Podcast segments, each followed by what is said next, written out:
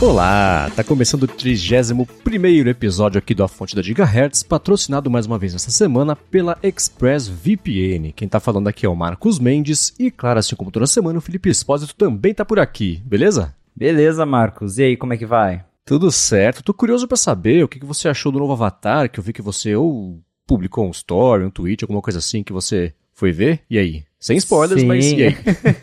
Sim, eu fui no cinema assistir Avatar depois de que todo mundo já viu, aí eu resolvi ir. Gosto assim, daí eu, eu, eu não tava. Eu não sou muito chegado assim em Avatar, então não me preocupei em ver na estreia.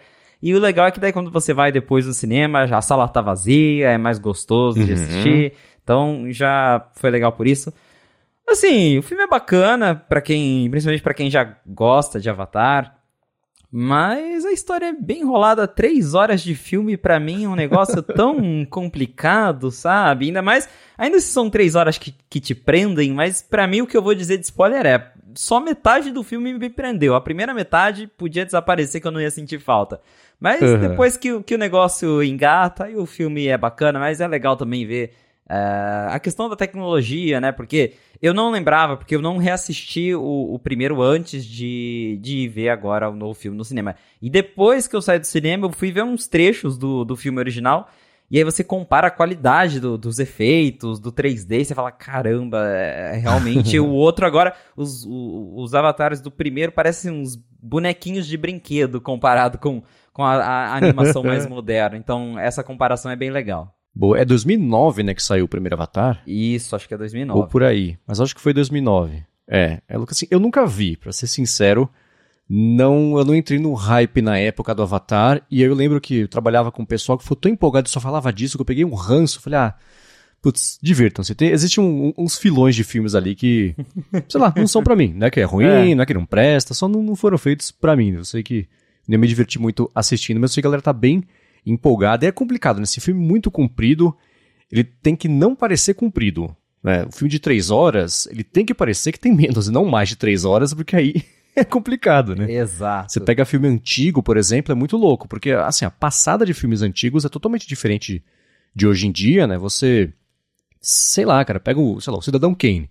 Nos primeiros cinco segundos acontece uma coisa que é o que dita como é que vai ser todo o resto do filme. É um, é um mistério, o filme inteiro vai resolver. Só que a solução do mistério eles não têm pressa, né? Você pega aquelas cenas que a pessoa vai andar de um lado ao outro do cômodo, mostra ela andando de um lado ao outro do cômodo, passo a passo, ali em silêncio, outra pessoa em silêncio, chega lá, começa a falar. Hoje é tudo mais editado, mais dinâmico, né? Pra prender mais atenção do pessoal, sei lá. Então hoje é o contrário, né? Você começa com um filme, a hora que dá meia hora acontece alguma coisa relevante que faça com que a história ande, que projete personagem. É o, a jornada do, do herói, né? Projete personagem pra fazer alguma coisa. Mas aí daí pra frente é super rápido, né? Então inverteu. Mas fato é, três horas tem que parecer duas e. duas, duas e meia. Senão a galera começa a cansar mesmo. É, senão a galera cansa. E eu vi gente até saindo do cinema no meio do filme. Então, assim. é complicadinho. A impressão que eu tive é que a, a- primeira uma hora e meia do filme. Eles usaram só pra mostrar que o filme é bonito, que tem efeito. Aham. É só pra mostrar coisas, depois que a ação acontece de verdade. É, eu sei que eu vi uma entrevista do James Cameron falando isso, que ele faz umas coisas e ele fala assim, putz, eu sei que tem toda a pressão de fazer a história andar e as coisas acontecerem, mas cara, às vezes eu tô lá, tô dirigindo, eu penso, eu quero ver a pessoa, ele tava falando sobre alguém que voa por muito tempo, não sei nem se é no primeiro, se é nesse, sei lá, ele fala, cara, eu queria ver a pessoa voando, aí eu fiz, e é isso, então vambora, você, você tá comigo na jornada, eu decidi qual que é o roteiro, você tá comigo, então vamos aí. Então é, é- entra um pouco nisso, né? Às vezes, sei lá, né? Que o cineasta quer ver na tela porque o lance dele, nem todo mundo vai querer ver também, né? é, exatamente. Vai, vai de cada um. Mas assim, se você ainda não assistiu, espera sair no Disney Plus, em qualquer streaming aí, assiste em casa e tá tudo certo. Boa, muito bem. Vamos começar com os follow-ups aqui em relação à semana passada.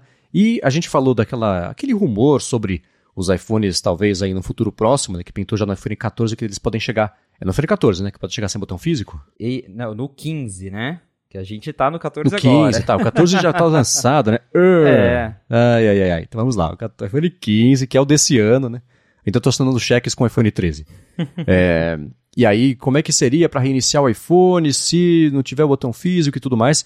E o Rubens Padovese falou que podia ser um botão interno, por exemplo, que vai ser acionado lá por magnetismo. Aí reinicia o iPhone e o Rambo chutou também que a parte do toque dos botões, ele falou, ah, pode ser controlada por uma coisa chamada Always On Processor, que ele roda numa outra coisa chamada Real Time OS, então se ele trava, ele se reinicia sozinho em menos de um segundo. Ele falou que então, na pior das hipóteses, você conseguiria ainda reiniciar o iPhone com esses botões, só talvez não tenha ali o feedback do clique, né, coisa assim, se o sistema travar de verdade. Então eles implementam, por exemplo, o próprio controle né, de feedback lá para esse Always On Processor, para nem isso acontecer. Duas sugestões interessantes, né? É, bem curioso, mas com certeza, se eles forem implementar isso, alguma solução vai ter que ter. Eu não acho que a Apple vai é, tirar uhum. ali os botões e impossibilitar o celular de ser reinicializado em uma emergência. Então, é, alguma solução vai ter que ter, e essa, por exemplo, dos, de ter um processador cuidando dos botões que é separado do sistema, o que não é impossível, porque várias coisas no iPhone já são controladas assim, como por exemplo o chip 1, ele fica rodando mesmo quando o iPhone está desligado para permitir que o iPhone seja rastreado.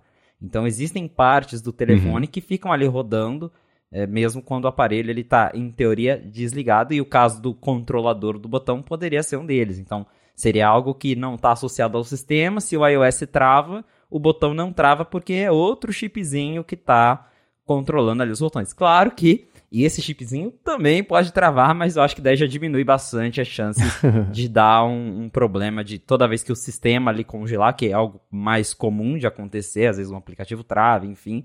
E aí o outro ali, o chipzinho, continua funcionando e você consegue reiniciar o celular. Então fica aí uma curiosidade, né, que a gente só vai descobrir mesmo provavelmente quando os aparelhos chegarem, mas a Apple vai ter que inventar alguma coisa para contornar essa situação se esses rumores de que o iPhone 15 é, terá botões virtuais forem de fato verdade.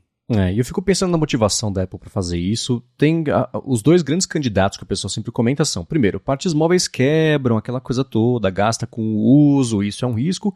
E o segundo candidato ao motivo principal é parte de. Tem uma pecinha que está mexendo ali e tudo mais, é uma parte que é vulnerável à entrada de água, à entrada de poeira, mesmo tendo isolamento, borrachinha, aquela coisa toda. Então, eu não sei se chega para você. Para mim, faz muito tempo que eu não vejo nenhum problema, sei lá, congênito de botões de iPhones. Teve o lance lá do botão home clicável mesmo, que esse quebrava e gastava. O pessoal, a gente até comentou, né? Que o pessoal é, habituou de usar aquele botão home virtual na tela. Mas os de volume, de power, eu não me lembro de ter visto nenhum caso, sei lá, de destaque de coisa quebrando, do pessoal reclamando de coisas assim. Você viu alguma coisa assim dos últimos, sei lá, quase 10 anos, 5 anos que seja? O último que eu lembro foi do iPhone 5, que teve um recall do Power Button, que inclusive eu consegui trocar uhum. um, um iPhone 5 nesse, nesse recall. Ele tinha, estava até fora da garantia já, e aí o botão afundou e ele não, não funcionava, né? Parou de funcionar, levei na Apple, mesmo fora da garantia, me deram um iPhone novo por causa do recall. Mas foi assim, a última vez que eu me lembro que teve um problema generalizado de botão. Então, realmente, que em questão de falha já não acontece muito.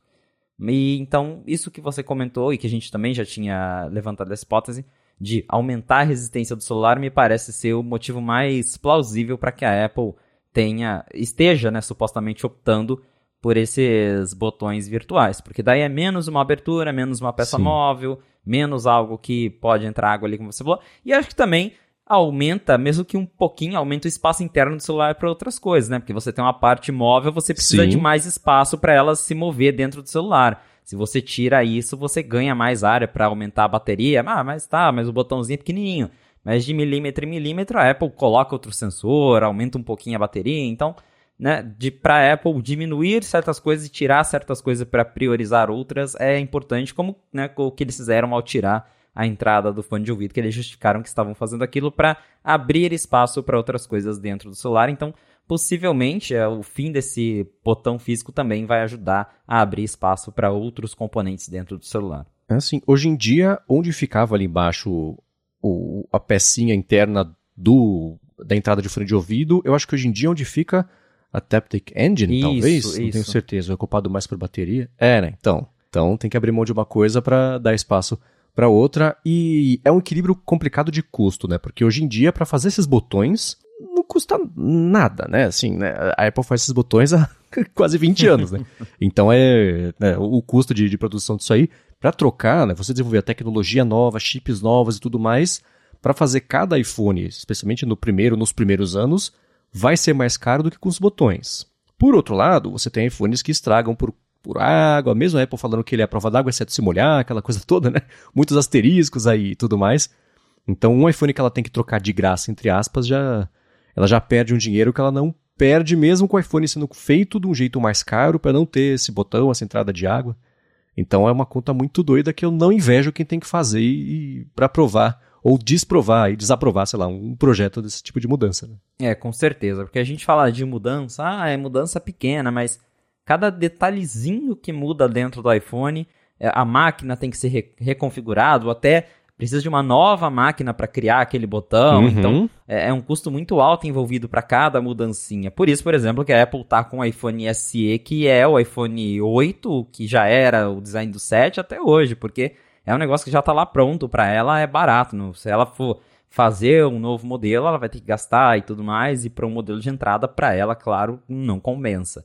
Então, é, mesmo mudar um botãozinho ali já exige uma grande mudança para eles estarem considerando isso é porque realmente eles enxergam que o benefício a longo prazo vai ser bem maior. É, eu lembro, isso me faz lembrar de uma frase que tem em The West Wing, que é uma discussão sobre fornecer medicamento para um país. É, é, tudo ficção, mas hum, nem sempre, né? Assim, fornecer medicamento para um país africano que está precisando de ajuda, assistência, aí a Casa Branca chama lá as farmacêuticas e tudo mais.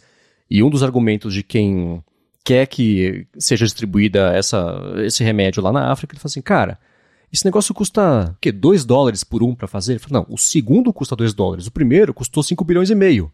É que é toda a pesquisa e tudo mais, né? Então a partir do segundo, beleza, mas toda aquela pesquisa inicial é lá, entre aspas, um investimento. Né? Não vamos entrar nesse assunto sobre a medicina e, e, e essa parte aqui, mas é o, o, paralelo é idêntico no caso do, do iPhone. Né? Esse primeiro botão levou muito dinheiro, precisou de muito dinheiro para ser feito, né? Hoje em dia tá mais fácil, é mais barato, não custa nada. Então esse lance do maquinário, né? Assim, por isso que o iPhone a cada três anos muda o design, porque putz, tem que ficar barato rápido e tem que se manter barato por muito tempo para justificar o investimento lá no começo de mudar justamente o design, né? Então não é preguiça, não é nada disso, é otimização de custo. Exato, envolve muita coisa por trás de uma simples mudança, então para pensando do lado da Apple, que com certeza quer ganhar mais dinheiro e quer cortar mais custos, ficar mudando sempre todo ano uhum. não é tão viável assim. Então, é natural que essas mudanças elas levem mais tempo para acontecer. É isso aí. Agora, em relação à semana passada e né, o que aconteceu nessa última semana, eu acho que o, a fonte da semana passada foi o que, infelizmente, e de um jeito bem engraçado, ficou desatualizado em tempo recorde, né? a gente gravou, eu editei, publiquei, e aí já tinha rumor falando o contrário do que a gente tinha abordado no episódio. A gente falou na semana passada com base nos rumores do Digitimes, que eu ia comentar e não comentei, então agora não adianta nada, mas que o Digitimes ele tem um, um, um, histórico de acerto que é tão preciso quanto um cara e coroa. Às vezes eles acertam na mosca alguma coisa que ninguém vê pensando, às vezes erram muito feio. E aconteceu o coroa dessa vez. Eles falaram, não, Macs novos, só em junho, atrasou de novo, talvez WWDC. A gente gravou, repercutiu isso aqui na semana passada, e na segunda-feira, dia do lançamento do episódio, apareceu o um novo rumor. Ah, na verdade, sabe o que é? Chega amanhã, tá, pessoal? Tem Macs, tem, tem coisas amanhã, Apple vai lançar. É, é, acho que já o rumor já é que ia ter Macs, né? No, na terça-feira. Isso. Ou que ia ter isso, alguma coisa. É, logo depois que a gente gravou o podcast, é, várias fontes, inclusive o próprio 95 ouviu de fontes próprias, assim como outros blogs também ouviram, que, que a Apple ia anunciar alguma coisa de Mac naquela semana. E foi bem engraçado, porque o Digitime tinha falado, não vai ter Mac agora. E o próprio Mark Gurman tava naquela, assim, ó, vai ter Mac, mas não sei se é em janeiro, pode ser em março, pode ser em abril, uhum. aqueles prazos doidos do Gurman, né? Ele fala que vai ter, não sabe quando, posta bomba e, e sai correndo. É, é, tá assim ultimamente. Mas então a gente estava já desde o final do ano passado na expectativa desses Macs. A gente só não sabia quando e por fim eles chegaram de surpresa com um mini evento que parece que agora virou uma coisa na Apple. A gente teve um mini evento de iPads uhum. no, em outubro do ano passado e agora teve um mini evento de 20 minutos para mostrar os novos Macs que chegaram. Agora a gente tem novos MacBook Pro, um novo Mac Mini e eles vêm equipados com os chips M2 Pro e M2 Max que também são novos. É, e aí o, o, isso veio logo na terça, né?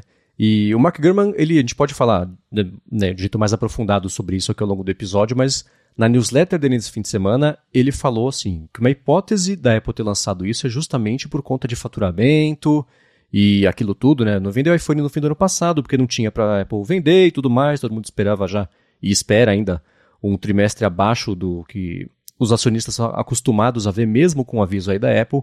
Então ela acelerou e quis lançar isso em janeiro, agora essas coisas todas, para poder aumentar um pouco que fosse esse faturamento. Né? Então pode ser uma hipótese, e aí, assim como o rumor mudou ao longo de 24 horas, eu mudei de ideia ao longo de 24 horas. Quem escuta o ADT já sabe, eu comprei o MacBook Pro com o M2 Pro de 16 polegadas. Estou ansiosíssimo para que ele chegue em breve aqui. Esse será talvez o penúltimo a fonte gravado nesse meu MacBook Pro 2015 aqui, velho de guerra. Mas estou bem contente com ele, mas eu quero saber de você primeiro o que você achou. Primeiro, da, da, das máquinas mesmo, né? Deles, o aspecto, o design, aí entra aquilo que a gente acabou de falar sobre economia de custos, talvez, né? E depois também, claro, sobre os chips, que dariam um episódio inteiro aqui se a gente quisesse discutir sobre isso, né? Com certeza. E só antes da gente entrar nesse, de, de fato, nos anúncios, outro detalhe interessante que nessa discussão de, ah, por que será que a Apple lançou em janeiro, tinha rumor em outubro? É, a galera viu no, no site da Apple, no link do evento, tá lá barra, tananã, barra 2022.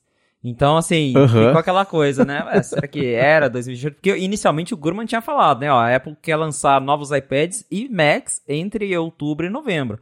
Os iPads chegaram, uhum. os Macs não. Então pode ser que realmente a Apple queria lançar junto com os iPads, teve problema de fornecimento, como a gente já ouviu, e aí ela teve que empurrar isso para janeiro.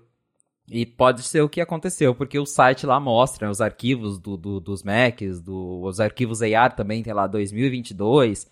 Então tem vários indícios de que o plano inicial era mesmo lançar isso em algum momento do ano passado, não deu certo e esses produtos chegaram agora. Agora, falando já mais dos produtos mesmo, MacBook Pro não teve tantas novidades assim, né? o que a gente já era esperado, a gente já imaginava que não teria um novo design, de fato não teve. Por fora é exatamente idêntico ao modelo antigo, mesmas cores, mesmo tamanho de tela, mesma resolução. O que mudou mesmo é o chip novo, que agora a gente tem o M2 Pro e o M2 Max.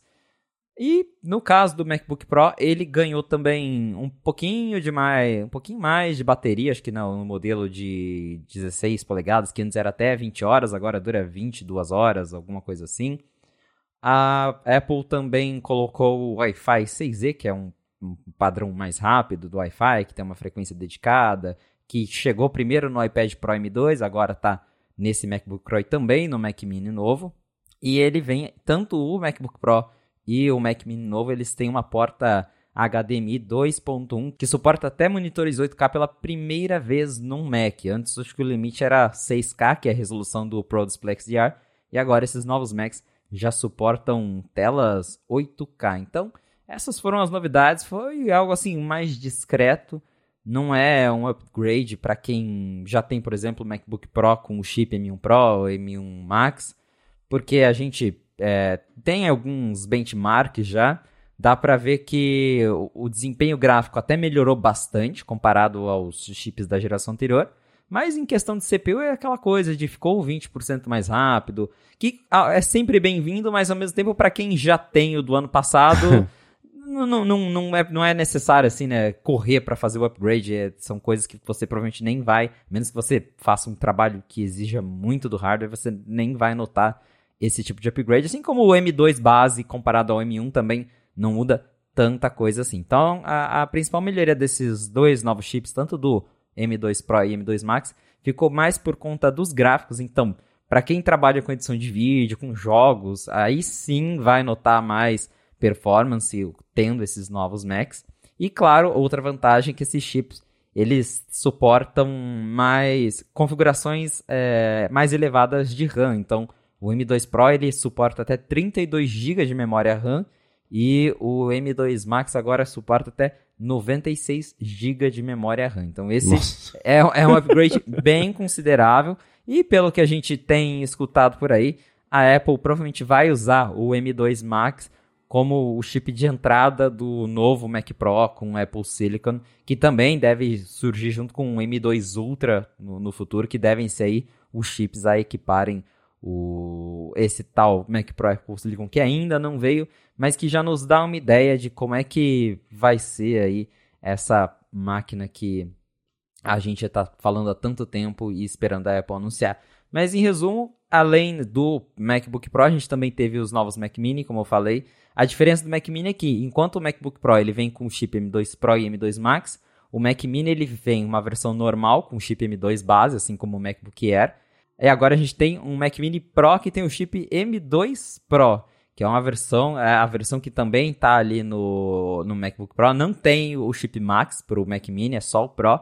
Mas para quem quer um Mac Mini um pouquinho mais potente, você agora pode comprar o Mac Mini com o M2 Pro e ao mesmo tempo a Apple baixou o preço do Mac Mini M2 em 100 dólares, ele custava 700 dólares, agora custa 600 lá nos Estados Unidos, aqui no Brasil baixou um pouquinho também, mas pouca coisa, acho que cerca de 500 reais, alguma coisa assim. Mas é uma, é uma, boa notícia, é uma atualização bem legal. O design também não mudou, o Mac Mini continua o mesmo. E aí talvez entra naquilo que a gente comentou agora há pouco, né? Todo mundo queria, a gente já comentou aqui que seria muito legal ter um Mac Mini redesenhado, talvez menor do tamanho de uma Apple TV. Mas para Apple, acho que no momento foi mais interessante manter a mesma coisa que ele já tem, baixar o preço para tentar competir ainda mais com o mercado de PCs, do que fazer um design novo que ia custar dinheiro para a empresa e ela ou ia pelo menos manter o preço de sempre ou até deixar mais caro, que me parece bem provável. A gente viu aí nos últimos anos o MacBook Air mesmo foi redesenhado, ficou mais caro que o modelo antigo. O iPad 10 foi redesenhado também, ficou mais caro. Então, no Mac Mini parece que a Apple preferiu brigar com preço e aí manteve tudo igual por fora. Por dentro ele ganhou chips novos, ganhou também ali o Wi-Fi 6E e essas outras melhorias, mas continua igual. Uma atualização bem razoável, mas que não é necessária para quem já está aí no, nos modelos M1, M1 Pro principalmente, e no M1 Max, que já são aqueles chips mais potentes. Mas ainda assim, que bom que finalmente a gente tem Macs atualizados com as novas versões da Apple Silicon, depois de tanto rumor que a gente ouviu nos últimos meses. Ah, sim. Pro Mac Mini, é, ele é muito louco, né? Porque ele, sem dúvida alguma, é a melhor, esse, as versões novas, é, é a melhor máquina com melhor custo-benefício se você quiser comprar um Mac que vai durar por muito tempo, vai dar suporte a um monte de coisa bacana e parruda e tudo mais, desde que você tenha já o monitor, o mouse, o teclado, né, já tenha todo o pacote. E eu pensei né, em comprar, falei, putz, ao invés de comprar o MacBook Pro, deixa eu ver o, Mac Mini, mas ah, é, é, seria uma pena não aproveitar o suporte, aquele lance da tela bonita, tela bacana. Eu faço o quê? Eu compro um Apple Display também. Aí não, né? Já fica tão caro quanto mais caro, na verdade, até, do que comprar ali um MacBook Pro. E por isso que eu optei por ele mesmo. E ainda sobre o Mac Mini, o rumor agora é que ele nem deve mudar de, de design tão cedo, né? O Ming inclusive, falou que a expectativa dele é que para a versão que versões atualizadas, mais que possam pintar no ano que vem, eles vão manter também esse mesmo aspecto, o mesmo design, para empresas que tem lá, um, usa Mac Mini de servidor, que fica tudo né, num hack bonitinho, feito ali sob medida, deve ser um alívio danado, né? Mas para quem quer sempre novidade, é, a gente, não sei se foi aqui ou no ADT que a gente especulou sobre um Mac Mini menor, talvez tamanho de uma Apple TV, por exemplo, que a tecnologia já permite isso, mas, né, tudo bem, tem uma dissipação de calor diferente, aquilo tudo que a gente já sabe, mas seria possível, né? Se a gente tem um iPhone, poderia ter um Mac Mini menorzinho, né? Mas parece que para quem torce por algo assim, não é tão cedo, né? O Mac Mini diferente que a Apple lançou chama Mac Studio, né? no fim das contas. Exatamente. E o Mac Mini já tá com um design de uma década, basicamente, né? Porque esse design que ele tem hoje foi introduzido lá em 2010. E a única coisa que mudou foi que em 2012 eles tiraram a entrada de CD. Mas o design é essencialmente o mesmo desde 2010. E um design que, sim, ele, né, comparado a várias outras opções do mercado, ele já é bastante compacto. Mas hoje a tecnologia permitiria que ele fosse ainda mais compacto, talvez não necessariamente do tamanho de uma Apple TV, mas bem menor do que é o Mac Mini hoje. Porém, a Apple optou por, como eu falei, diminuir o preço, que eu acho até bacana, do que mudar o design dessa máquina. Principalmente porque o Mac Mini é, é, agora tem esse, essa versão Pro, mas o Mac Mini ele é um Mac de entrada. Ele é a, a porta de entrada para uhum. muitas pessoas no Mac. Então, quem está comprando ele talvez não está se importando muito com o design, se ele é compacto. É, é um computador que né, barato, para lá fora, para os padrões lá fora, que oferece um bom hardware, que né, funciona. E tem isso que você comentou também, de que várias empresas compram Mac Mini para servidor, então você já tem os hacks ali com as entradas certinhas no tamanho para eles, e se muda o design, essas empresas teriam que trocar todos os hacks. Então, talvez a Apple também tenha pensado nisso. Ah, vamos mexer, tá funcionando do jeito que tá, vamos é, focar no preço que talvez vai ser melhor. E isso, eu gostei de ver o Mac Mini atualizado e gostei mais ainda de ver essa versão com o M2 Pro, porque a Apple tem o em desktop no caso, ou você comprava os modelos base que só tinham o M1 normal, ou você tinha que pular para o Mac Studio, que era o único que tinha as versões Max e Ultra dos chips. Não tinha um computador desktop meio termo da Apple. Agora você tem, que talvez você precisa de um pouquinho mais que o chip base, mas você não precisa de um Mac Studio, acho que é o meu caso.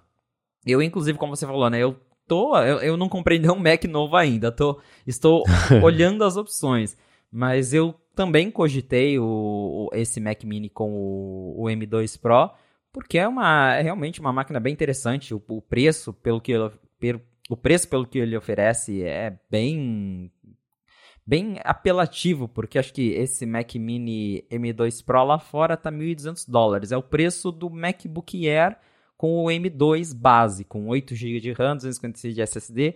E esse Mac Mini, pelo mesmo preço, já vem com um chip mais rápido, com um GPU melhor, com o dobro de armazenamento, o dobro de RAM.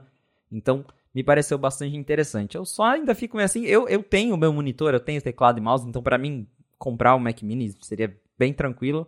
Mas o que me pega muito é que eu tenho preguiça de gerenciar meus arquivos em dois computadores diferentes. Por mais que, que tenha nuvem uhum. e tudo mais, tem programa, tem que manter tudo atualizado. Então, eu até tenho mais de um Mac, mas eu, eu uso o meu MacBook Air plugado no monitor, e aí quando eu vou viajar eu só tiro ele, tá tudo comigo.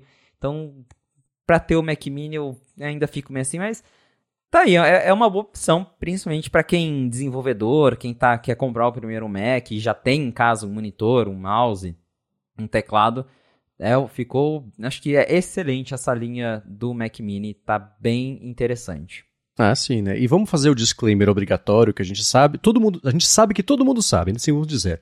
Preço no Brasil é um absurdo, não, não é por aí. Quando a gente for falar que é uma coisa mais barata que a outra, que é mais em conta do que a outra, é, pensando em unidades absolutas, de unidade real de valor do dólar. É, é, é por aí. Então, é, é ele próprio, assim, né? Você pega as duas opções. A mais básica que existe, o M2 sai por 600 dólares. Aí, se você quiser, ainda com o M2, o processador mais básico, só que com, ao invés de ser 256 de espaço 512, vai para 800 dólares.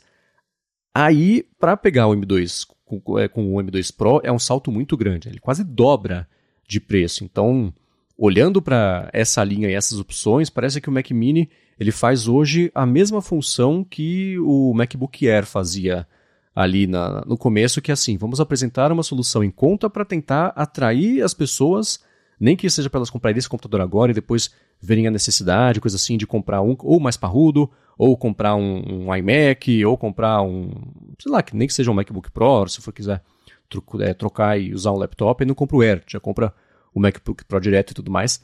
E outra coisa também, né? Você atrai a pessoa para a loja com esse com essa isca de 600 dólares, ela sai de lá com de 1.300, né? Então isso pode acontecer também, né?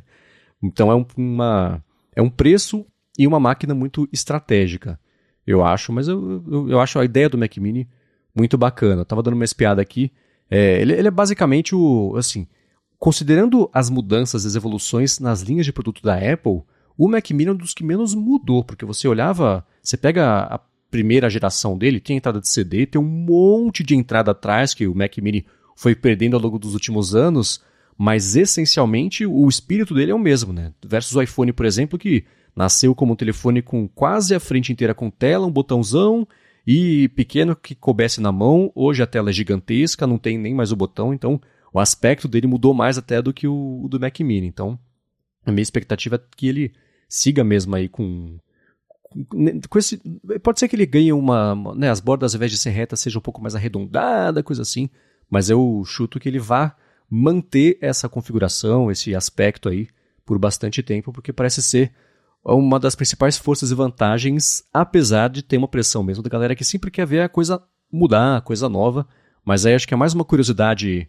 de quem gosta de tecnologia e não uma necessidade do mercado. Né? Quem quer ver o Mac Mini novo, redesenhado, não está pensando em comprar um Mac Mini, só quer ver ele novo e redesenhado. Que se estivesse pensando em comprar, ou comprava, ou enfim, se dava por feliz de, de, de ser assim. Então... Pois é, e como você também comentou, o Minticoach já disse que a gente não é não deve esperar um redesign do Mac Mini tão cedo. Foi bem engraçado porque a Apple lançou o, o novo Mac Mini, passou assim duas horas, o Mintico falou, olha só, ele até deu retweet num tweet dele do ano passado falando, ó, Mac Mini de 2022, 2023 não vai ter um redesign, vai ser o mesmo design. Aí ele foi lá, uhum. deu um retweet e falou, ó, 2024 mesma coisa, vai ter Mac Mini novo, vai continuar com o mesmo design. Então já dá pra ver que assim, apesar, eu lembro que o John Prosser postou um, uns renders de um suposto Mac Mini redesenhado, pode ser, até ser que, que a Apple considerou em algum momento redesenhar o Mac Mini, mas fizeram as contas e falaram, ah, não, vamos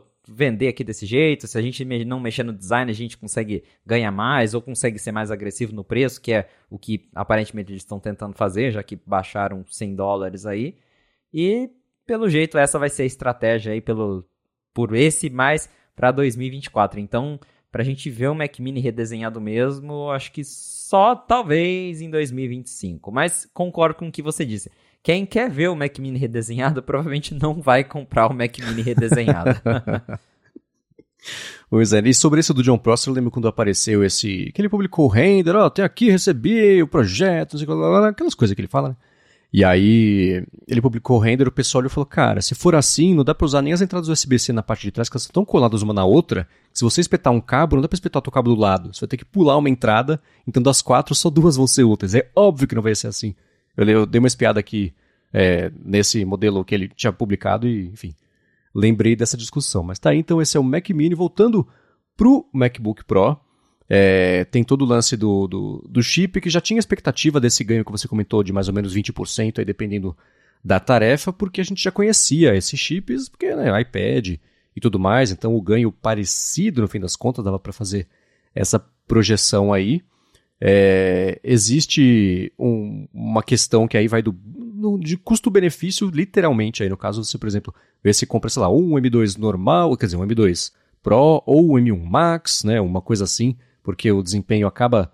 Não que ele seja. É, é, é parecido, no final das contas, não é igual, mas é parecido. Estou bem contente com essa compra, né? Foi o que eu comentei com todo mundo sobre essa compra. Assim, que bom que eu, não, eu tenho 10 anos agora para não pensar mais se eu preciso trocar de computador, se tá na hora, se tá muito lento. Este aqui que está vendo, inclusive, quem quiser, quem estiver pensando em comprar um Mac baratinho, fala comigo. Esse aqui já supre tudo que eu preciso fazer em gigahertz, por exemplo, né? Não tem nada que, nossa, que demora. Eu só queria para estar atualizado, entrar nessa década de, de computadores que o meu 2015, ele ia completar 10 anos já daqui a pouquinho. Então, estou bem feliz, bem ansioso aí para essa compra, mas eu vejo como um fator positivo o fato de, na verdade, nem o Mac Mini e nem eles terem aparecido com surpresas, porque mostra uma consistência, o lance de que né, time que está ganhando se mexe e tudo mais. É claro que a gente quer sempre que seja, sei lá, mais fino, talvez. Eu não sei se as pessoas estão reclamando disso. A, a minha a minha reserva sobre esse Mac, eu tô com medo do teclado, porque ele é muito diferente do teclado que eu tô acostumado, né? Porque entre esse que eu tenho aqui e agora, eu passou por todo um período terrível das trevas de Butterfly, não sei o que lá, nananã. Eu sei que o feedback de digitação do, das versões atuais, ele, o, o, nível de feedback é um pouquinho menor, a tecla afunda um pouco menos e volta um pouco menos, ele é menos clique, sei lá. Então eu tô mais curioso para saber minha, adaptação a respeito disso do que o Note, por exemplo, que é uma coisa que, numa tela desse tamanho, eu tenho expectativa do argumento que todo mundo fala até hoje sobre o Note do iPhone, que nunca colou comigo, que ah, você nem percebe que ele está lá, você esquece. Eu nunca consegui esquecer. No Mac eu tenho expectativa de conseguir esquecer, mesmo porque ele, a, a barra fica ocupada ali, né? Na maioria das vezes com coisas e fundo preto e tudo mais, então o Note, nesse caso aí, de fato, ele não se faz visível. Mas estou curioso para ver essa adaptação e comento aqui sobre essa adaptação, até com USB-C, né? Que eu tenho tudo que eu uso é USB-A. O microfone que eu estou usando para gravar agora é USB-A, O meu, como é que chama aqui, o Logitech, o MX Master 3, ele tem um adaptadorzinho USB-A também, né, para poder funcionar melhor e tudo mais. O meu carregador aqui por indução do iPhone também é por USB-A, então eu já me vejo comprando um hub logo, logo aí, para conseguir usar tudo. E aí talvez eu entre pro time das pessoas que passam a reclamar sobre entradas, porque até hoje se eu falo, é essa que precisa, então é essa que eu vou usar. E, e passo por isso, né? Nunca foi um grande problema. Então, tô entrando aqui no. Bem-vindo ao mundo dos Nessa dongles. década da tecnologia. É. é, pois é, né? Exato. O bom é que eu pulei toda a parte mesmo das trevas em que você precisava de um dongle para tudo, né? Hoje em dia, os Macs voltaram até algumas coisas, né? Esse eu adoro porque é isso. Tem um monte de entrada USB, tem entrada de. Quer dizer, fone de ouvido eu sei que o Mac atual também tem, né? Mas tem de leitor de cartão, coisa assim, que eles foram ganhando aos poucos nos últimos anos, conseguir evitar aí de gastar muito dinheiro para ficar insatisfeito com um outro detalhe. Espero ficar satisfeito com tudo do que for pintar nesse Mac novo. Aguardando o seu review. Eu ainda, como falei, não sei se vou de MacBook Pro, se eu vou de Mac Mini, se eu espero um MacBook Air novo. Eu tô bem satisfeito com o meu Air M1, então por enquanto eu não tô pensando muito em trocar de Mac. Mas é realmente, acho que não tinha muito o que mudar em termos de design, até porque se a gente voltar no passado da Apple, só ver o Mac Mini é, a Apple não costuma mudar design de Mac com muita frequência. O MacBook Pro mesmo, uhum. ele teve aquele design unibody que ficou até 2012. Aí em 2012 a Apple lançou o Retina, que era essencialmente a mesma coisa, só que um pouquinho mais fino. E que aí ficou até 2015, que foi quando eles redesenharam com o. Até 2016, na verdade. Que daí foi redesenhado com a touch bar, o teclado borboleta. Então, uhum. assim, o, design do, dos Macs, eles são bem consistentes. Porque é, é, computador é aquela coisa. Não tem mais, acho que, para onde reinventar a roda com o computador. É, é, o computador é isso. Né? Tem outras coisas, né? Tem. A Apple tentou inventar a Touch Bar, por exemplo, um negócio que ninguém se importou muito, mas em geral o conceito é esse, vai ficar um pouquinho mais fino, muda uma cor, muda um aspecto, coloca note, mas tem muito o que mexer. E como o MacBook Pro já foi redesenhado em 2021, é natural que essa próxima geração, e provavelmente talvez mais uma outra ainda tenha esse design. A gente tem aquele rumor de que a Apple está trabalhando num MacBook, no suposto MacBook Pro com touchscreen, mas parece que isso vai ser lá para 2025. Então, provavelmente os modelos de 2024 ainda vão ser o, os modelos baseados nesse mesmo design, mas com um chip atualizado, que justamente também porque quem compra um MacBook Pro não fica trocando de computador todo ano. Acho que quase ninguém troca Sim. de computador todo ano. Então, seu caso mesmo, você tá aí com o seu de 2015. Eu estou usando o meu Air M1 que foi lançado em 2020. Então, é, computador é algo mais durável e nem tem por que a Apple ficar trocando o design todo ano. É, e você lembra do Touch Bar? Eu dificilmente teria comprado esse Mac se ainda tivesse Touch Bar. Essa é outra coisa sobre a qual eu fico bem feliz de ter conseguido pular, perder, não usar, porque é, eu sei, se você bate o olho, você sabe se é uma coisa que vai, que pode fazer parte do dia a dia ou não. Eu olhava para ela e falei, putz, gosto muito dos meus botõezinhos de função aqui, cada um faz uma coisa diferente do keyboard maestro, é tudo no jeito, não mexe no que está funcionando, né? Então, consegui pular essa outra ideia também, que eu tenho certeza que a gente curte. Que nem um avatar, né? Não era para mim. Então, fico feliz de ter conseguido pular. Agora, sobre a evolução do, dos processadores dessa linha M, né? O pessoal está esperando, por exemplo, é, desde o ano passado, na verdade, acho que foi o Mark Gurman que comentou que a Apple pularia para o iMac, por exemplo, o chip M2 e lançaria direto já com o chip M3. Muita gente duvidou que seria isso, e parece que no fim das contas será mesmo. Né? A gente até brincou no ADT é, na semana passada. Eu falei, ei, Rambo, será que tem iMac é, M3 ainda nessa semana, que a gente gravou na quarta-feira, né? Ele falou, ah, cara, é muito difícil. De fato, não teve, mas a expectativa da linha M para Pro e Max é que a Apple faça já com o processo de fabricação de 3 nanômetros, e é uma expectativa que acho que muita gente já tinha mesmo, né? Então, eu chuto, né, com base em nada, mas eu chuto que o M normal, o M3 normal também seja com esse processo de fabricação, porque me parece improvável que a Apple mudaria o processo no meio da linha, né? Então seria o M3, o Pro e o Max e o Ultra, que é o, o parrudão. Ultra, isso. É, todos eles com o processo de 3 nanômetros, mas quero saber de você. Se te parece plausível? Quanto tempo você chuta que a gente pode esperar para ver mesmo esse iMac de, com o M3, se é esse ano, se é ano que vem? Como é que você ver isso aí. É, sobre o iMac, eu também ouvi de fontes próprias, já escrevi sobre isso no 95, corroborando aí o que o Gurman disse. Não vai ter iMac com M2. O motivo a gente não sabe. É, isso não é algo de agora. A gente já tem essa informação há bastante tempo de que lá dentro a Apple nunca nem fez muita questão de trabalhar num iMac com M2. Não sei se é porque o iMac não é mais um computador que se vende tanto assim, porque antigamente o iMac ele era muito popular, mas hoje em dia acho que os notebooks tomaram conta. Acho que todo mundo prefere ter um notebook do que, exceto se você é um profissional, daí você tem um desktop. Mas se não, todo mundo tem laptop hoje em dia. Pelo menos eu vejo todo mundo usando laptop. E acho que o iMac ele caiu nesse limbo, porque ele é um computador bonito e tudo mais. Só que a Apple já tem, a Apple lançou o Mac Studio por isso, né? Porque o profissional daí compra lá o Mac Studio, mas o usuário comum é difícil comprar um desktop hoje em dia. Então talvez a Apple não viu a necessidade de lançar um novo iMac. É, talvez a, a, a ou, ou, sei lá, as vendas estão do M1 estão indo tão bem que ela falou: ah, vamos continuar vendendo enquanto tiver a unidade aí a gente vende. Não sabemos o motivo, mas o fato é que realmente, pelas fontes que a gente tem por aí, a gente sabe que a Apple vai pular o iMac direto para o M3. Agora, o M3 ele só deve ser apresentado pelo menos a partir da segunda metade desse ano, porque o M2 foi introduzido na WWDC 2022, em junho do ano passado, com o MacBook Air.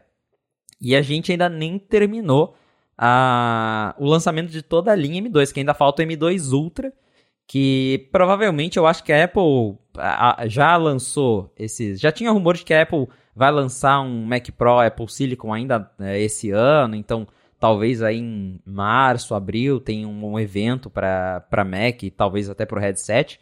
Eu acho que a Apple já se adiantou em lançar o, esses chips M2 Pro e Mac junto com esse MacBook Pro e Mac Mini agora, antes para não ficar tanta coisa para um evento só, que daí vai ter talvez o Mac Pro Apple Silicon, o headset, como eu acabei de comentar. Então pode ser que esses Macs já vieram agora em um mini evento, num press release, para livrar esse evento que a gente vai ter daqui a alguns meses, mas ainda assim ela tem que terminar essa é, de lançar toda essa linha, essa família M2 para daí partir para o M3. Então, acho que se a gente for ter o M3 esse ano vai ser só WWDC para frente, daí sim a gente pode ver um iMac atualizado. Então, pode ser que ainda assim, ainda esse ano tem esse iMac, mas vai ser de junho para frente. Agora, nessa primeira metade, não vai ter nenhum iMac novo com M2. É, e, e a, como comentamos já, o próximo já vai direto para o chip M3, que possivelmente vai ser sim já construído com a tecnologia de 3 nanômetros, que como a gente já comentou várias vezes, é mais eficiente, gasta menos energia, é, tem todo um potencial aí, tem toda um, uma expectativa de ver o, o, potencial desses, desses chips de 3 nanômetros. Então, o M3 e toda a família que virá a seguir deve ser construída assim, com base nos 3 nanômetros. Mas, para a gente ver, o, como eu falei, se o M3 base vai aparecer só a partir da segunda metade do ano, essas versões Pro, Max, Ultra, então eu acho que só 2024 mesmo.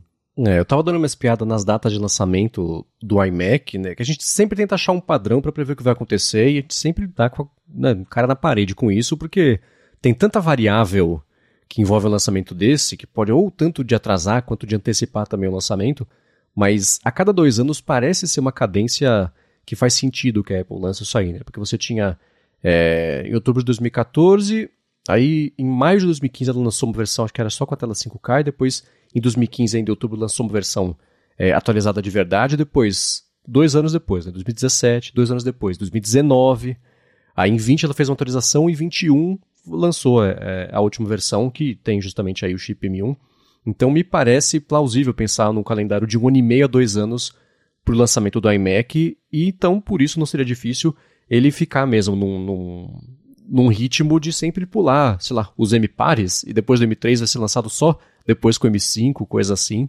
O que contraria um pouquinho aquela previsibilidade que o mercado gosta de, de, de lançamento, né, uma frequência, aquilo tudo, porque as pessoas se planejam e quem consegue se planejar compra com mais frequência e não fica esperando, né, não fica calado, ah, compra agora, espera mais um pouquinho, é dúvida eterna que todo mundo que acho que lida com tecnologia recebe ou responde de tempos em tempos. Então, É, eu imaginaria que o iMac poderia sim receber um update a cada ano. Eu não sei, você comentou, né, talvez ele esteja vendendo tão bem que não justifique fazer um novo, né? Não mexe no que está ganhando, mesma, mesma história, né? Eu fico muito curioso, eu nunca consegui achar é, desmembramento de venda por nem por isso de analista, que a Apple não divulga, né? Mas analistas geralmente pegam ali os números, torce aqui, aperta ali, dá uma olhada, tal, vê de novo e ah, tá, com base no que a Apple falou, a Apple vendeu certeza. Não sei quantos Macs, não sei quantos Macs Minis, não sei quantos iMacs. Então, nunca consegui achar nada parecido com isso, mas o iMac é um produto que é muito é, é, tradicional, né? De toda a história da Apple. Ela sempre investiu nesse forma. Ele foi reduzindo, né? A, a, a traseira dele foi diminuindo a cada versão, mas ele é muito icônico, né? Então, tanto que a Apple tirou o logotipo, tirou tudo, e o, o que tem hoje em dia tem o logotipão atrás, mas na frente não tem nada, né? Só aquele, aquele queixo colorido que parece um computador genérico formado pela equipe de design do Pantone. Mas não que seja uma crítica a isso, mas ainda assim, fico bem curioso para saber. Se eu fosse chutar, eu chutaria também aí é, lá para a segunda metade do ano, inaugurando a leva de computadores com o M3 para a gente já poder especular sobre como é que vão ser os ganhos do M3 Pro, o M3 Max e tudo mais. Agora, uma outra coisa que essa era uma especulação que vinha pintando desde o ano passado, acho que você tinha antecipado informações sobre isso, foi o lançamento do novo HomePod tamanho grandão, do lançamento do novo HomePod original, né, a versão parrudona ali completa dele que veio no dia seguinte do anúncio aí do MacBook Pro e também do Mac Mini. Esse você já comprou? Esse você pretende comprar? Como é que tá? Que eu sei que você e o Rambo disputam para ver quem tem mais HomePod em casa, né? É, a gente tem uma disputa grande aí para tanto AirPods e HomePod. tanto que no dia que anunciaram é. os, o, o HomePod novo, eu tinha comprado alguns dias antes os novos HomePods mini, né? Pra, enfim, eu tô espalhando o HomePod mini pela minha casa toda. E aí, assim, teve o press release e uma hora depois chegou o entregador com meus HomePods mini. Eu fiquei, hum, pois é, né? pode devolver. É, é, é, pode, pode mandar embora, não quero mais não. Mas sim, a Apple lançou um novo HomePod que é meio que o velho HomePod. É a volta dos que não foram, né? Porque a Apple descontinuou uhum. o HomePod, toda aquela história, veio o Mini, aí começou o rumor, a Apple vai estar fazendo um novo HomePod no, no, no, tamanho do original. Por fim, ela relançou o HomePod velho, colocou ali umas firulinhas, mas é essencialmente o HomePod que já existia, que flopou, que não uhum. deu certo e por algum motivo a Apple agora pensa que ele vai dar certo lançando o mesmo produto pelo mesmo preço, com a mesma Siri eu não sei o que se passa na cabeça da Apple, mas é claro que eu quero um par desses HomePods grandões, porque apesar de eu passar raiva com a Siri, eu quero ter esses HomePods grandões para usar com a minha TV, que hoje eu uso um par de HomePod mini, mas o mini é aquela coisa, ele é legalzinho, mas para você assistir filme não, não preenche, não tem é, aquele som 360 uhum. que o HomePod grandão tem, então pretendo sim comprar eles, mas para quem esperava novidades, talvez um design novo. Eu lembro que tinha gente falando que ia ter uma, uma tela, nada disso. É essencialmente o mesmo HomePod de antes. Eles mudaram ali um detalhezinho ou outro. Agora, ao invés de preto, é midnight, é o meia-noite, né? Um, o tecido um pouquinho azulado, mas enfim, é, é escuro do mesmo jeito. A parte de cima, o, a parte sensível ao toque, onde você controla os botões, ela ficou um pouquinho maior, mas não faz nenhuma função diferente. Uhum. O que tem de novo é que a Apple colocou sensores de temperatura e umidade que já existiam no HomePod Mini, que ficou desligado esse tempo todo, uhum. e aí agora eles também estão ligando no HomePod Mini, então com a atualização que, tá, que saiu já agora, que para os desenvolvedores, o 16.3 deve sair para todo mundo agora durante essa semana, ela habilita esses sensores no HomePod Mini para quem já tem, e aí você consegue ver a temperatura do, do cômodo em que o HomePod está, você consegue ver a umidade e você também consegue criar automações do HomeKit com base nessas informações. Isso é bem legal, já testei, está funcionando bem aqui no, nos meus HomePods. Mas, essencialmente, é, é, é, muito curioso essa história do HomePod, porque, como eu falei, é um produto que a gente já comentou várias vezes. Ele é legal para quem gosta, para quem está preocupado com qualidade sonora, para quem já testou o HomePod sabe que ele é muito bom. Só que ele é caro pelo ao mesmo tempo, porque é uma coisa muito de nicho, porque, ah, tá, legal. A gente sabe que tem gente interessada em comprar um bom alto-falante, mas não é tanta gente assim. Muitas pessoas só querem comprar uma caixinha inteligente que você pede música com a Siri e ela toca a música que você pediu, não uma música aleatória qualquer. E, e é isso. Então, assim, a Apple está trazendo o mesmo produto que não deu certo pelo mesmo preço, que antes dele ser descontinuado ele já custava 299 dólares. Uhum. E aí eu fico me perguntando, será que agora vai dar certo? O que, que mudou agora para a Apple pensar que dessa vez agora vai? É, eu ia pedir, eu ia te perguntar, pedir para você especular justamente essa decisão, né? O que que se você estivesse lá numa reunião da Apple, o que, que teriam dito para convencer o Tim Cook de que agora vai com esse preço, com um hardware menos parrudo do que o da última versão?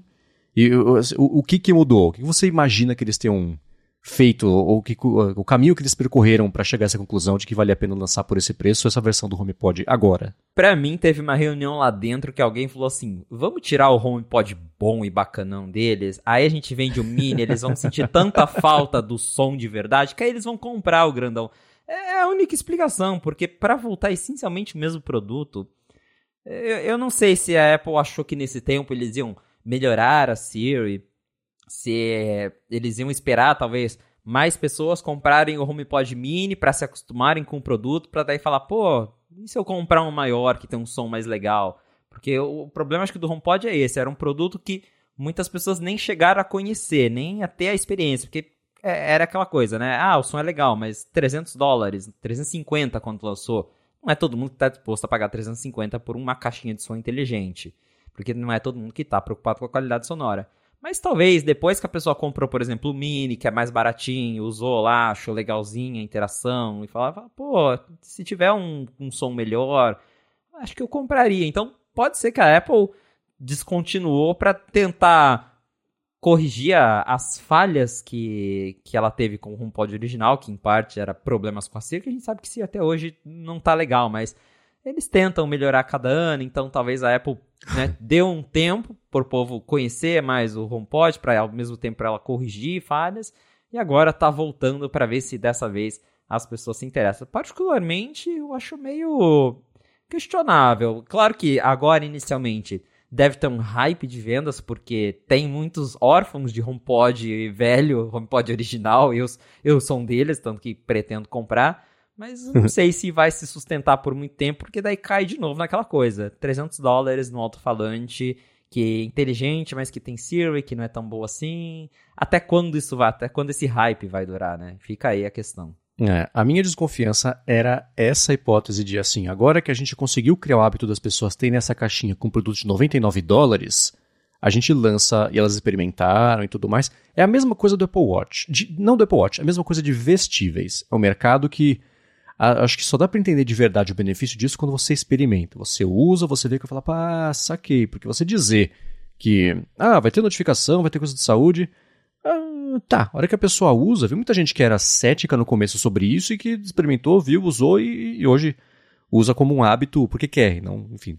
Então eu acho que é meio por aí também, né? Então, é, fone de ouvido, AirPods ou outros fones de ouvido sem fio, mesma coisa, né? Coisa de casa conectada, e aí justamente entrou o HomePod aí, você vê o benefício quando você usa. Então, vamos oferecer, né? O que, que a Apple oferece de 99 dólares? É isso ou cabo só, né? Então, é, oferecer por um preço barato para as pessoas criarem o hábito, verem o benefício, e a gente volta com essa versão é, mais parruda. Eu teria chutado que ela teria lançado esse HomePod novo a 250 dólares, não a 300, por conta do, do, do trauma dessa última versão, né? Que 300 já era o preço reduzido, ainda assim não teve jeito, o pessoal não se interessou. Ainda mais por ser um hardware menos potente do que a versão anterior, ou ela quis voltar a ter a mesma margem que ela tinha com 350 dólares na primeira versão, ou, sei lá, mas se fosse chutar, teria, seria isso, né? Assim, já demos a oportunidade de testar com 99, agora dá para convencer as pessoas a comprar esse de 350. Eu não pretendo comprar esse, mas é bom saber que se eu precisasse, eu quero ter um grande em casa que eu uso no escritório, por exemplo. Melhor do que dois menores. Eu tenho dois menores na sala e tenho outros também em outros pontos da casa, mas ainda assim, o grandão, se agora se queimar, tudo bem. Existe a opção de eu comprar uma versão nova grandona agora, porque ela Existe. Né? Agora você falou que você testou, porque tem isso, a Apple vai, no, nessa semana agora que vai, deve sair o update, ela vai atualizar o sistema para liberar esse o termômetro e o sensor de umidade também, né? Que estavam dormentes ali, né?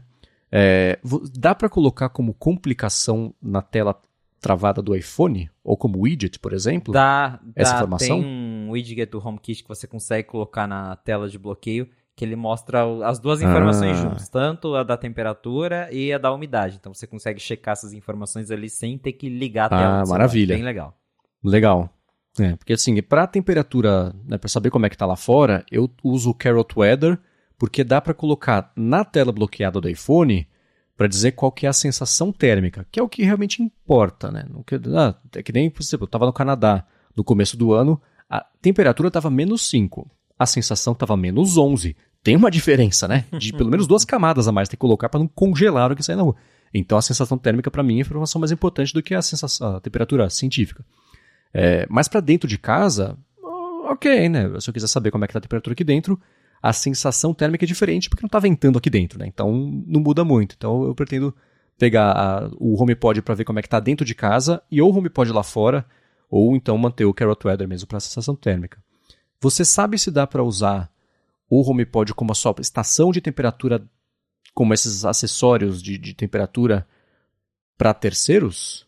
Porque o Carrot Weather, por exemplo, se eu tiver aqui um Air Thermometer de terceiro aqui da Anchor, sei lá, dá para usar. Será que dá para cadastrar isso aí? Imagino que sim, né? Imagino que sim, porque a integração funciona como se fosse um acessório HomeKit qualquer. Ele reconhece lá como um... Ele mostra lá... É sensor do HomePod, mas assim, ele aparece como um sensor uhum. de temperatura qualquer de terceiro no aplicativo Casa.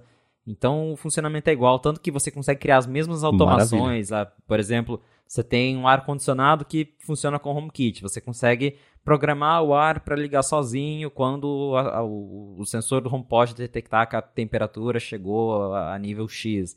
Então, as mesmas automações, todos os recursos que você tem com os termômetros de, de, de, terceiro você consegue fazer com o HomePod. Então é bem legal, um recurso bem bacana. E é interessante ver que ele estava lá, como você falou, dormente desde 2020, que quando foi, a, quando, foi quando a Apple introduziu o HomePod Mini. Naquela época a iFix já tinha desmontado e falou, pô, tem um, tem um sensor de temperatura aqui, né? Para quê?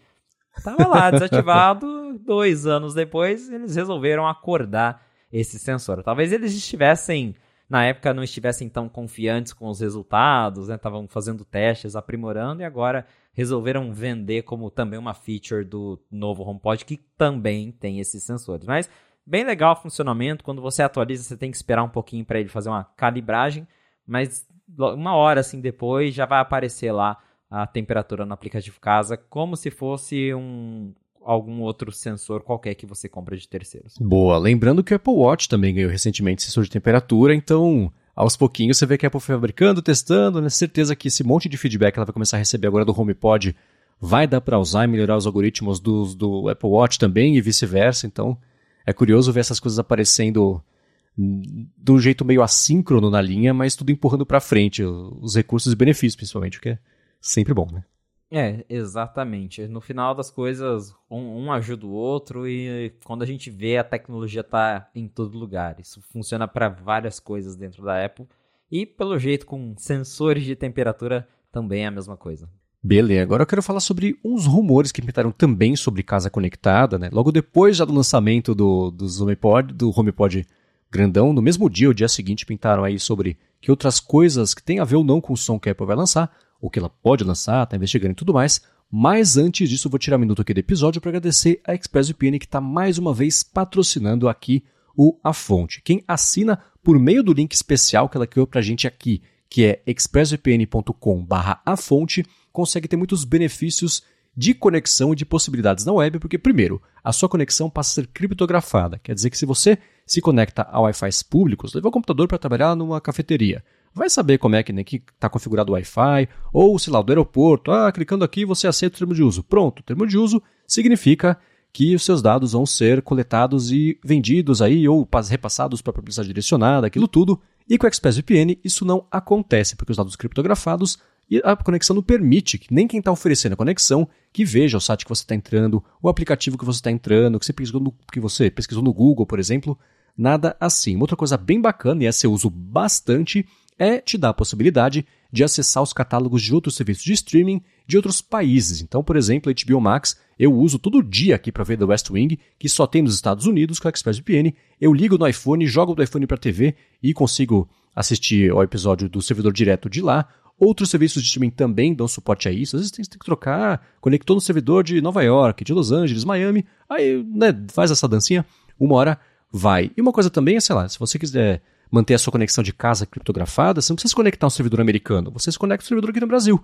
Quer dizer que o dado dá uma volta menor para poder ir e voltar, você mantém a sua conexão segura e mantém também a velocidade na conexão. Então, para testar por 30 dias de graça, aí depois para assinar o plano anual, receber 3 meses também de graça, você acessa expressvpn.com barra a fonte.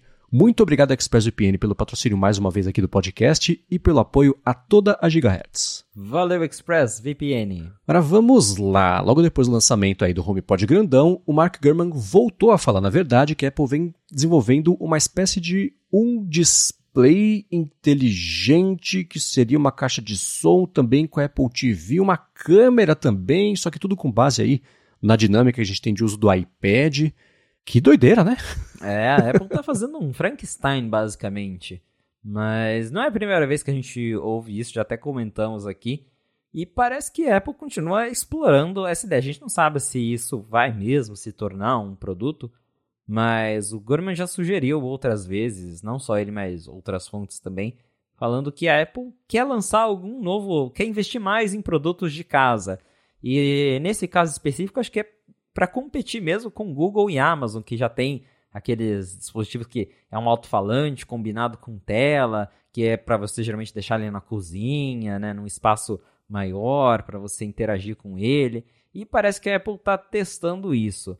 E esse nessa última reportagem da Bloomberg, o Gurman disse que um desses produtos seria essencialmente um iPad só que acoplado ali num, num alto-falante, que provavelmente seria um HomePod, e aí você conseguiria usar esses dispositivos, talvez com uma interface adaptada, com, com eu imagino, por exemplo, é, essencialmente isso que eu falei, um HomePod, um iPad grudado no HomePod e com um software que parece o da Apple TV, com os ícones grandões que você consegue abrir vídeo e navegar assim de um jeito mais fácil, que a gente até já citou o exemplo aqui uma vez. Você está, está na cozinha, quer ver uma receita, alguma coisa, e aí esse, esse tipo de dispositivo é bacana. A, a Amazon mesmo ela tem um, um, um eco desses que a tela até te segue, né? Quando você vai fazer uma videochamada, por exemplo, você tá andando pela, pela cozinha e tá vendo uma receita, é, por meio das câmeras dos sensores, a tela vai virando para acompanhar conforme você anda. A Apple tem já os recursos do FaceTime que mesmo sem virar já consegue direcionar a câmera para você. Então, é, acho que é a Apple tentando correr atrás do prejuízo quando o assunto é dispositivos de casa, ainda mais que ela está investindo muito no HomeKit, agora tem o Matter, então é, faz sentido que eles estejam experimentando esse tipo de coisa, mas é, eu reforço essa palavra, né? experimentando. Até agora não me parece nada muito concreto, tipo, ah, a Apple vai lançar esse produto aqui tal, em tal mês, em tal dia. É mais assim, a Apple tá lá dentro, a Apple tá lá dentro criando mil Frankensteins de mistura de HomePod com iPad, com Apple TV e se algum der certo, ela vai tentar vender. Mas uh, o que uhum. a gente sabe é justamente isso, que eles têm o interesse. E isso dá para ver já com base nesses rumores. E, de novo, faz sentido considerando que o HomePod grande está de volta e que a Apple tem aí né, o, o HomeKit, está investindo no Matter e provavelmente quer competir com a Amazon, Google e outras empresas que fabricam esses dispositivos de casa conectada. Sim, lembrando que ela lançou recentemente, por, por exemplo, também uma reformulação da estrutura toda do aplicativo Home, porque quando ela lançou o aplicativo Home, ah, você comprava uma lâmpada conectada e trocava de cor. Hoje tem um bilhão de coisas que as pessoas têm em casa, tudo conectado e tudo mais, e começou a ficar difícil de administrar naquela arquitetura que foi feita para ter poucas coisas. Até a parte de iconografia, a pessoa falava, cara, tem três lampadinhas diferentes aqui, eu tenho, hoje eu tenho o meu LED strip, tem a lâmpada das plantas lá de fora da casa, tem a do teto, tem não sei o que lá.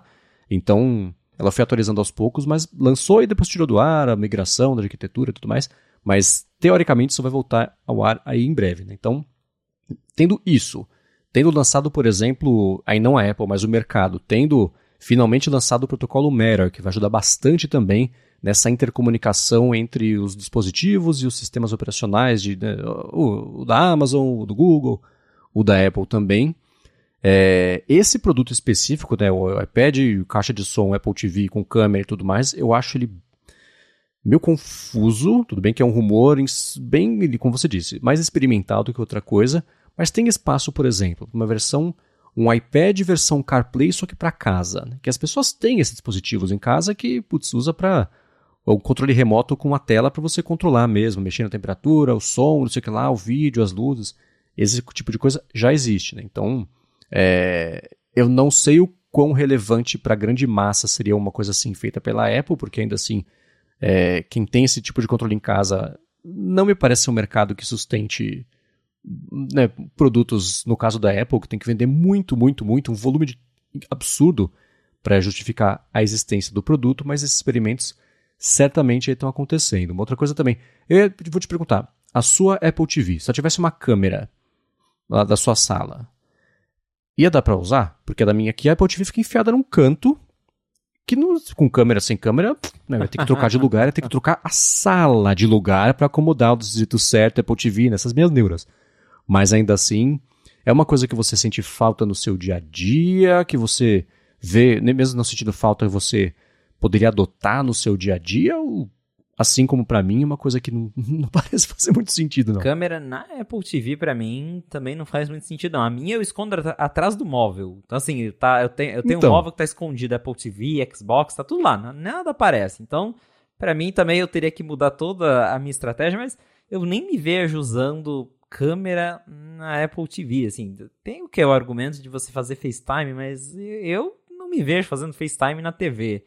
Eu gosto, eu gosto de fazer uhum. no iPad, por exemplo, e eu, eu, deixo, tanto que, como eu falei, né, o iPad tem aquele recurso, o Center Stage, que você, é, ele usa a câmera ultrawide para ficar te seguindo e dar zoom em você, então às vezes eu tô na cozinha, eu deixo o iPad lá, tô conversando com alguém, tô andando e o iPad vem me seguindo. Então, num, num dispositivo, né, num desses Frankensteins, eu até acharia legal, né? Ter a câmera lá para de repente alguém me liga, eu tô na cozinha, eu já atendo e o negócio fica me seguindo. Agora em Apple TV, uhum. para colocar na TV da sala, não, não me desce essa ideia, não. Uhum. Tá, é. Uma coisa que eu gostaria que, que existisse do ecossistema da Apple seria no que nem o Nest Display, não sei como é que chama, é só o HomePod com a telinha para você operar de um jeito rápido ali.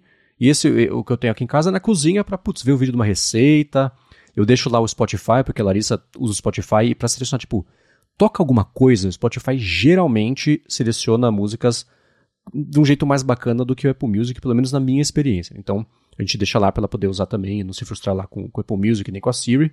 Mas uma coisa, esse tipo de, de interação eu acho bacana para um display, mas mais do que isso, ele nem é feito para isso. Né? Então, esse iPad no modo casa, que seria o tipo a Home, que nem se falou, né? Apple TV ou o próprio CarPlay, né? uma versão simplificada, feita para interações muito específicas. Volto a questionar o tamanho do mercado, né? Mas, enfim.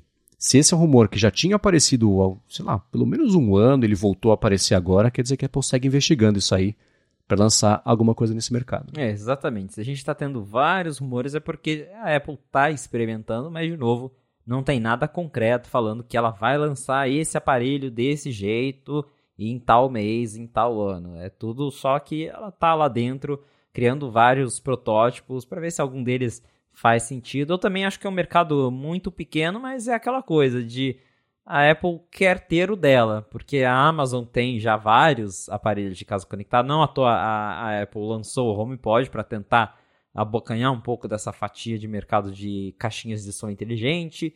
E só que a Amazon, por exemplo, né, tem vários formatos, tem desde a da pequenininha até essas maiores com tela, até quadro que você compra justamente para controlar ali os seus acessórios inteligentes. Então, uhum. Então, acho que a Apple está correndo atrás disso, né? Como tem o HomeKit, acho que é mais um produto para tentar impulsionar o HomeKit, falar, olha que legal, você tem uma tela que você pode ver tudo bonito, para você controlar a luz, as cenas da sua casa. Mas é, é, acho que é um produto bem de nicho. Tanto que o HomePod em si, né, o grande já é um nicho, imagina um negócio uhum. desses com tela e tudo mais.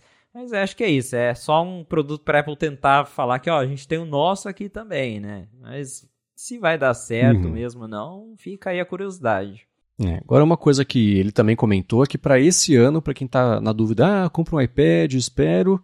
Assim, a minha recomendação com base no rumor dele, assim, pode comprar, porque ele falou que para esse ano as atualizações do mercado da, da, linha de iPads, especialmente o iPad Pro, não vão ser muito empolgantes. Ele falou que para o ano que vem deve pintar o iPad Pro, acho que com OLED e outras coisas, mas que para esse ano vai ser meio quieto esse mercado, né? Exato. Eu acho que entra na mesma história do Mac. É um produto muito bem. O iPad tem um design muito bem consolidado e não tem muito o que mexer.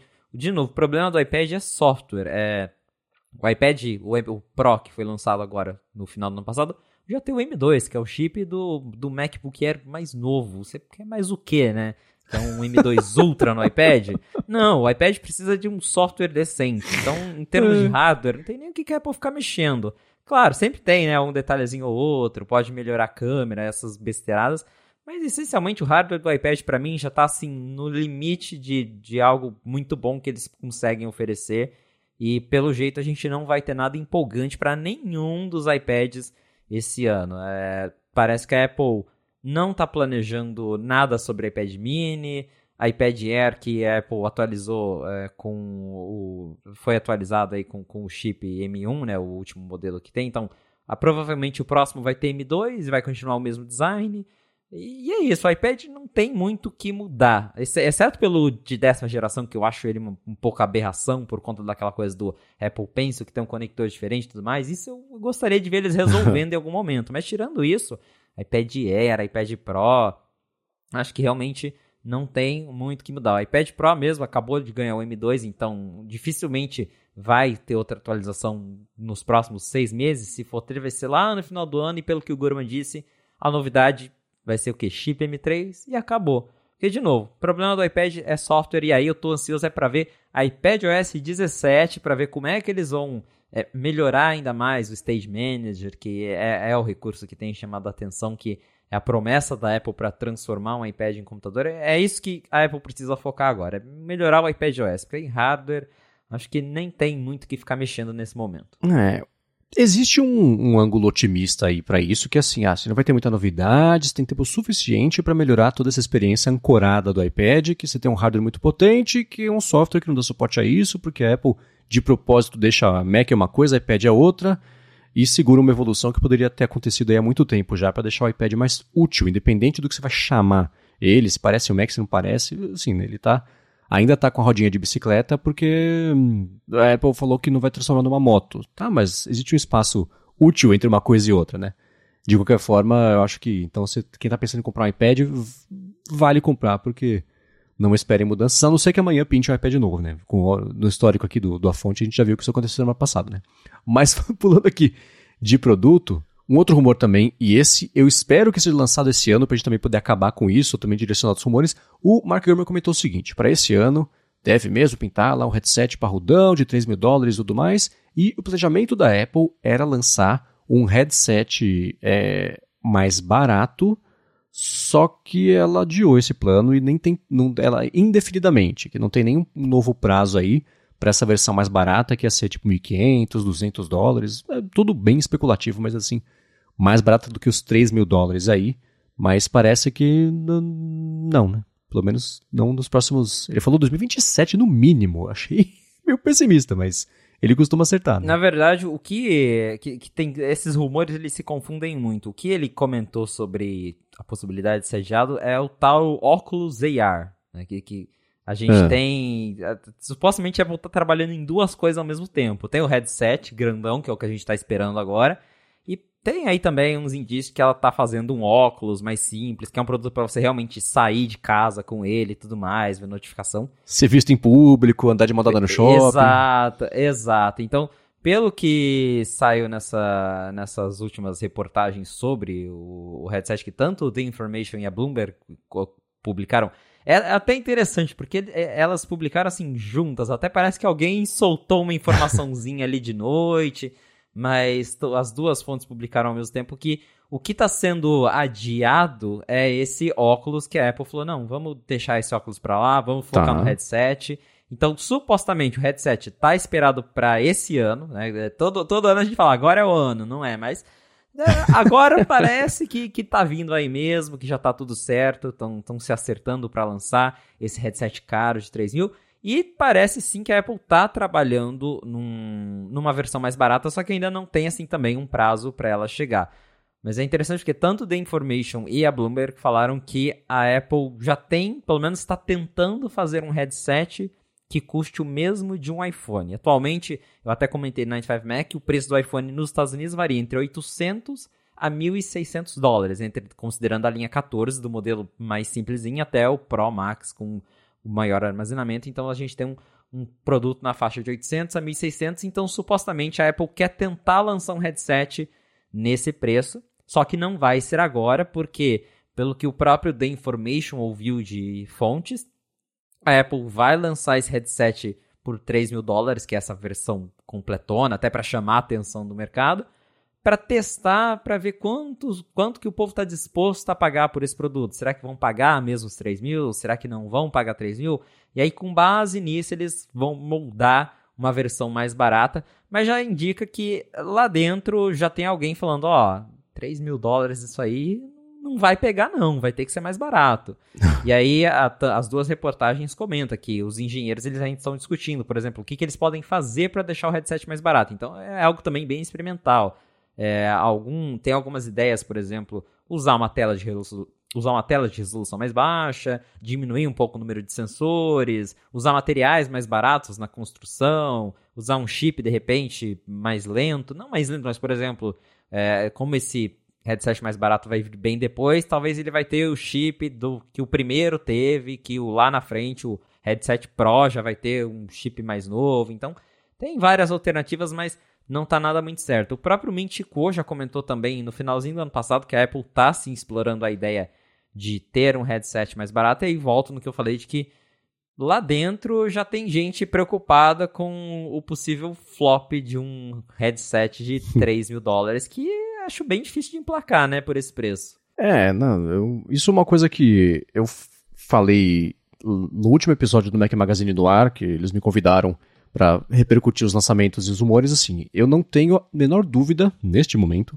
de que esse headset vai ser um kit de desenvolvimento, não é nem um lançamento para público final. Quem quiser comprar, compra, vai gastar muito para ter um, um, um, produto que não vai fazer muita coisa. Então, eu acho que ele vai custar caro para desenvolvedores terem acesso a isso antes de todo mundo e começarem a fazer aplicativos, o ecossistema e tudo mais. E o que me faz pensar isso é que o Mac Mini com M1, que era basicamente, não era nem o Mac Mini com M1, o kit de transição que a Apple lançou era tipo 1.500 dólares para receber o Mac Mini com M1 em casa, basicamente, e fazer. Que acho que ele, você tinha um membership, tinha um negócio, saia, o total mesmo era os 1.500 dólares. Então, esse headset que ah, vai ter tela, vai ter as câmeras, vai ter não sei o que lá, vai ter um monte de tecnologia super nova, vai ser muito mais caro do que fazer o Mac Mini que a gente acabou de falar no começo do episódio. Né? A Apple já sabe fazer muito bem, do jeito muito barato. Então, é, eu não tenho dúvida de que vai ser kit para desenvolvimento. Quem quiser comprar também vai comprar e vai ter gente que vai comprar, vai ficar feliz, né? Todo youtuber que não tiver acesso é, de um jeito vai comprar para poder é, fazer conteúdo e tudo mais. Mas tirando isso, esse headset vai ser a preparação para se emplacar esse, esse, essa versão aí menos cara. Não vou nem chamar de mais barata, porque né, tem, tem alguns zeros aí entre uma coisa e outra, né? E aí tem sempre o papo de, de, a gente tentar pensar quem e por que que vazou, por exemplo, sobre o cancelamento, esse pessimismo todo sobre é, é, os, o, essa linha e esses investimentos que a Apple tem feito. Então isso tem que entrar na nossa conta para fazer análise crítica aqui sobre os rumores, vazamentos, informações e tudo mais. Mas para mim, sobre esse desse ano, é para preparar o mercado e, e ah, pretende vender poucas unidades, fazer poucas unidades. Então para mim faz sentido que é só para dar acesso para a galera pesquisar e desenvolver junto e, e fazer o ecossistema para aí sim, na hora que for lançar mais barato, todo mundo ter acesso e comprar e ter motivo para usar, né? Porque senão você vai gastar 3 mil dólares para usar o quê? Uber em VR, uh, o iFood, que geralmente lançam né, rápido aplicativos assim, em plataformas, mas depois um outro joguinho, um filme. E aí, né? Depois do terceiro mês, você gastou 3 mil dólares para fazer um negócio que não tem mais uso. Então, acho que não é por aí não. Pois é, então ah, realmente eu concordo que, pelo menos nessa primeira geração, acho que eh, vai ser um lançamento muito para testar o mercado, para não, não só para testar o mercado, mas para a Apple promover o produto que ela pretende vender para valer mesmo lá na frente. Então pode, pode vender, vai anunciar, uhum. vai, talvez vai fazer um grande lançamento, mas com esse preço é mais para primeiro desenvolvedores que vão comprar para futricar, para fazer aplicativo e para mídia para mostrar, né, para gerar o interesse.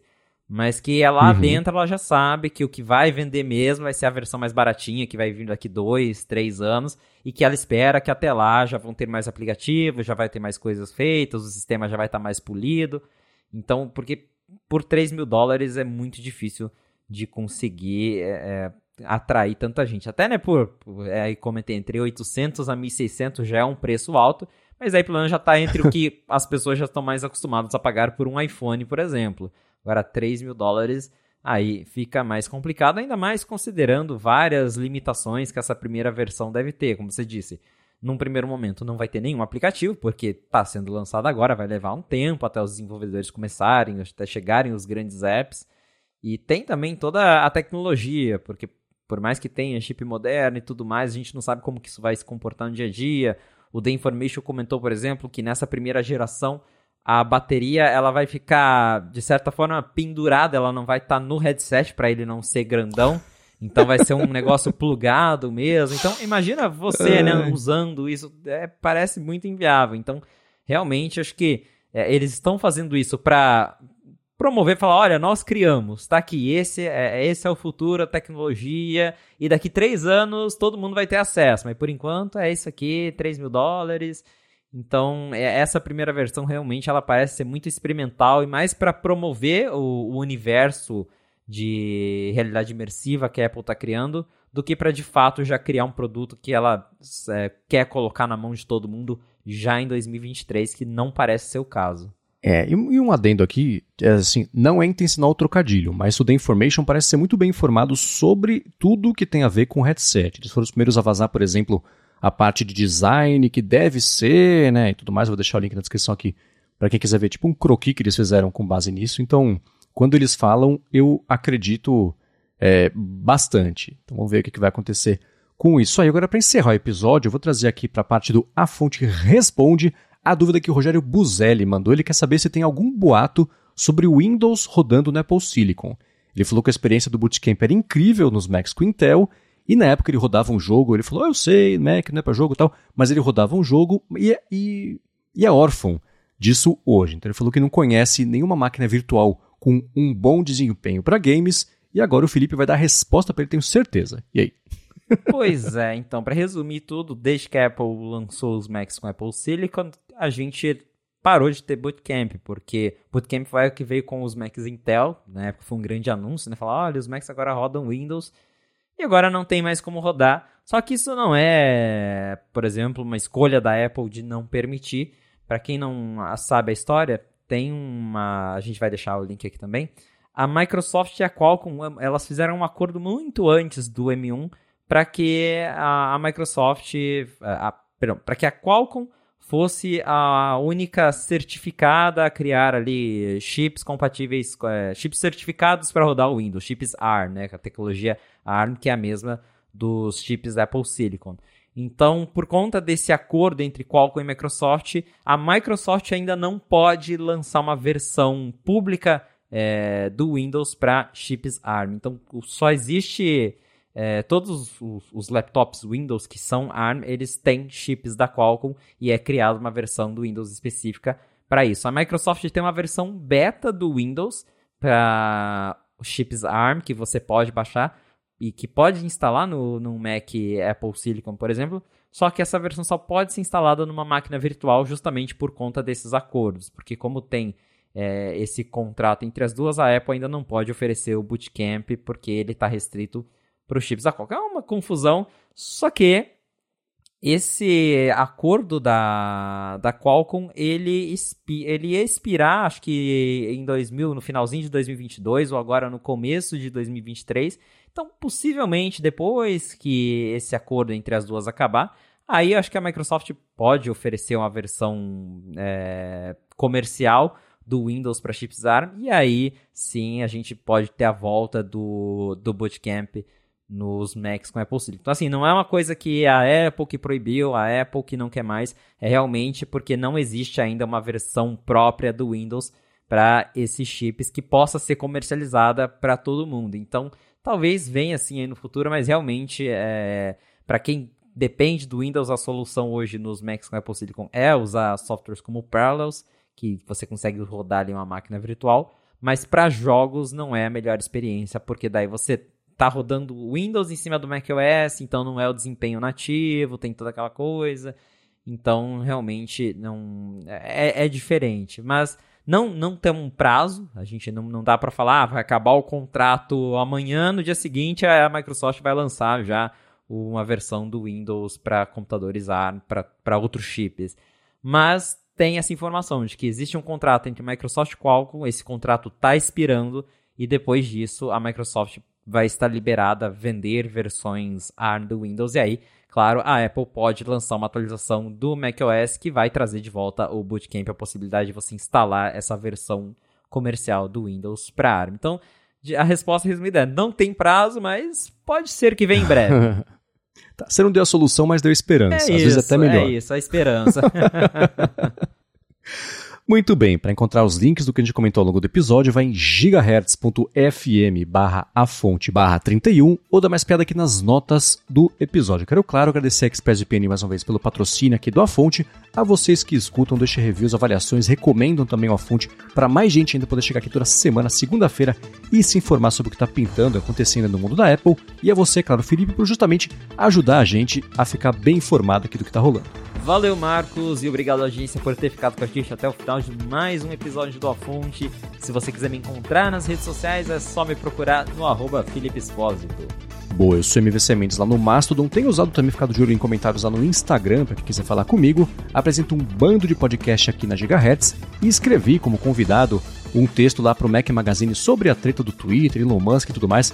Quem quiser ler, comentar por lá, vou deixar o link aqui na descrição do episódio. E apresento também lá o Bolha Dev, podcast diário de tecnologia, inovação e desenvolvimento. Escrevo também por afid.pt. Ufa! É isso aí, muito obrigado mais uma vez pela audiência e a gente volta na semana que vem. Um abraço e até a próxima.